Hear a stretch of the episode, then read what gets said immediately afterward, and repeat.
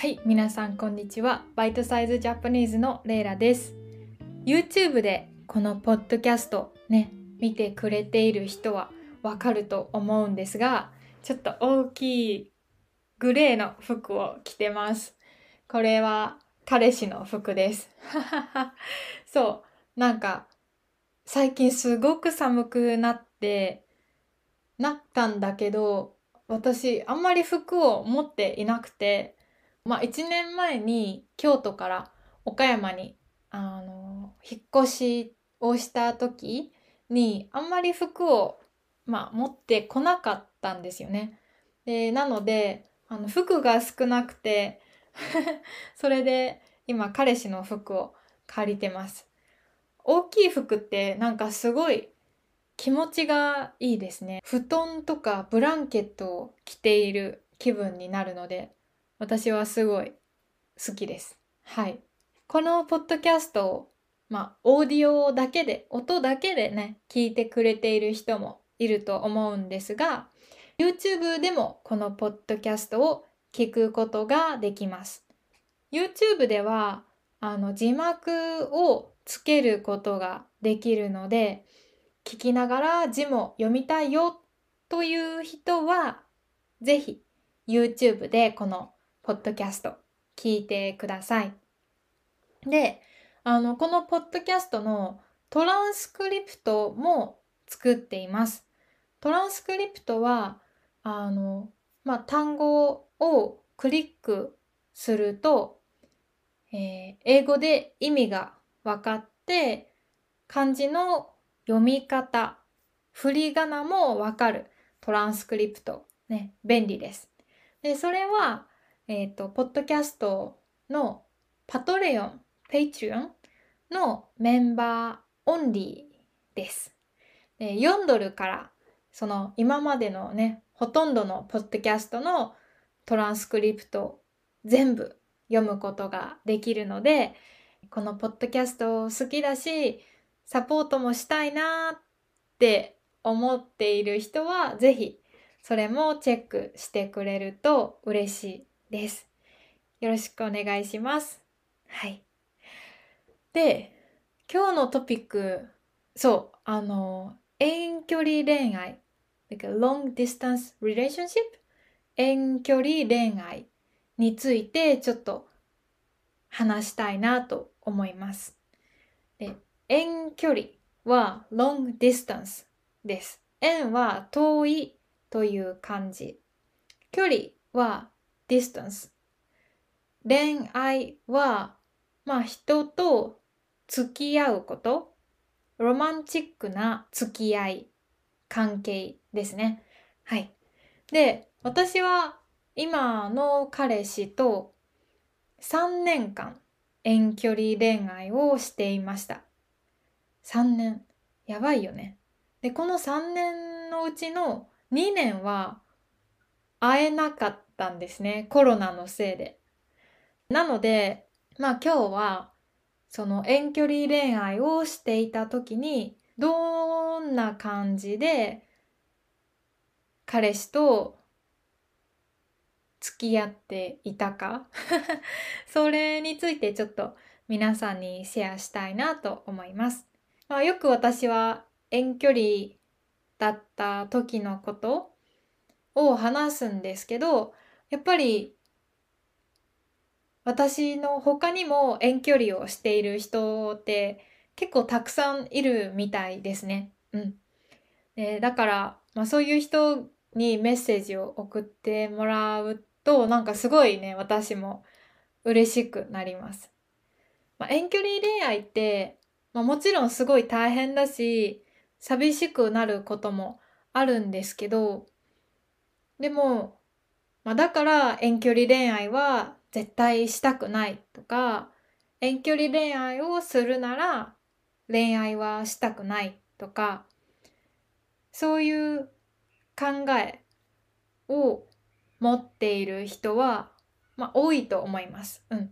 そういう考えの友達もいます。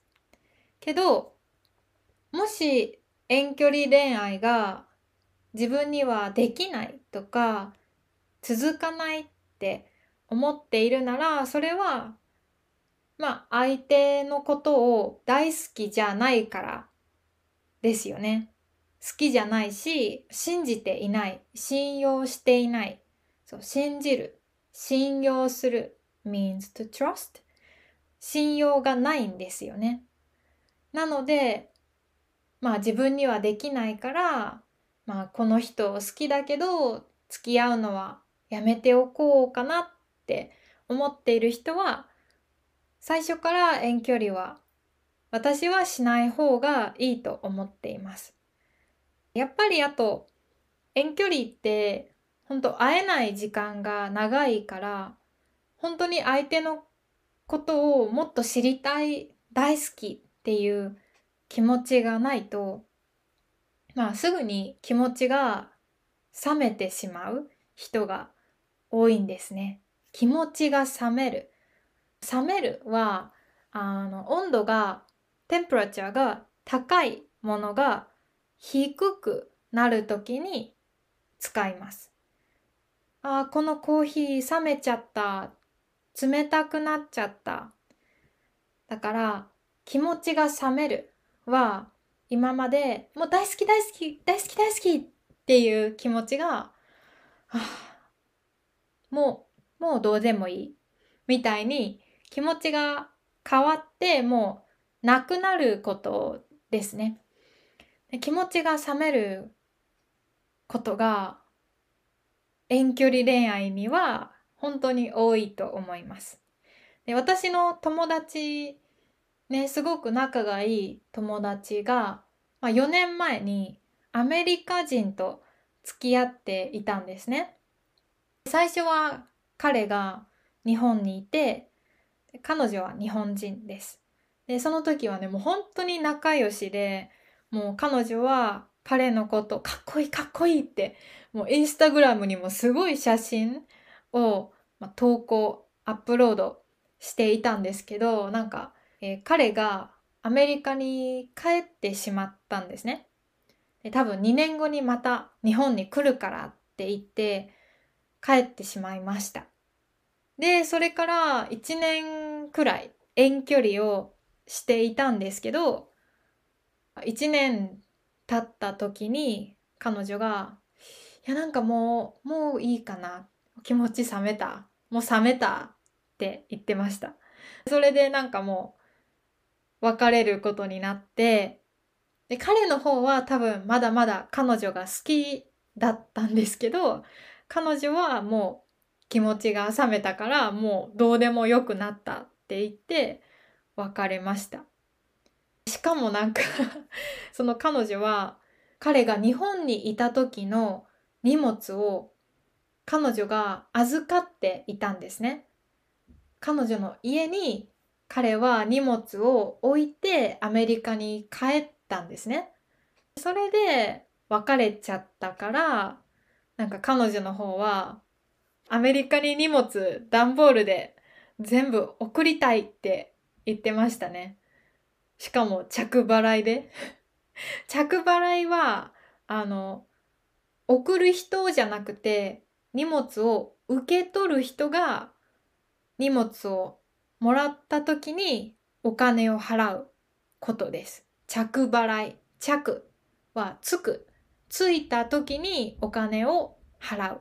ので、着払いで荷物アメリカに送ろうかなとか 言ってましたね。ちょっと、まあ面白い話なんですけど、まあ私とジャックみたいに3年間遠距離恋愛を楽しくね、続ける人もいますよね。うん。で私とジャックは、あの、毎日結構メールして、あと電話もしてました。一緒になんかあの映画を見たり映画見るときは2人で電話で映画を選ぶんですね。ネットフリックスとかアマゾンプライムで。で、じゃあ、いくよ !3、2、1、スタートって言って、プレイボタンを押して一緒に見るっていうのをいっぱいやりましたね。もう1週間に3つくらい映画見ていたと思います。うん。趣味が一緒っていうのは良かったですね。なんかそんな風に、まあ、遠距離恋愛をしていても相手と一緒になんか一緒に何かをできるようにすると遠距離が楽しくなるかなと思います。もし今遠距離恋愛をしている人いたらぜひやってみてください。はい。じゃあ今日はこんな感じで終わろうかな。本当最後まで聞いてくれてありがとうございます。これからもぜひ、ポッドキャスト続けるので、聞いてください。よろしくお願いします。じゃあいつもありがとう。またね。バイバイ。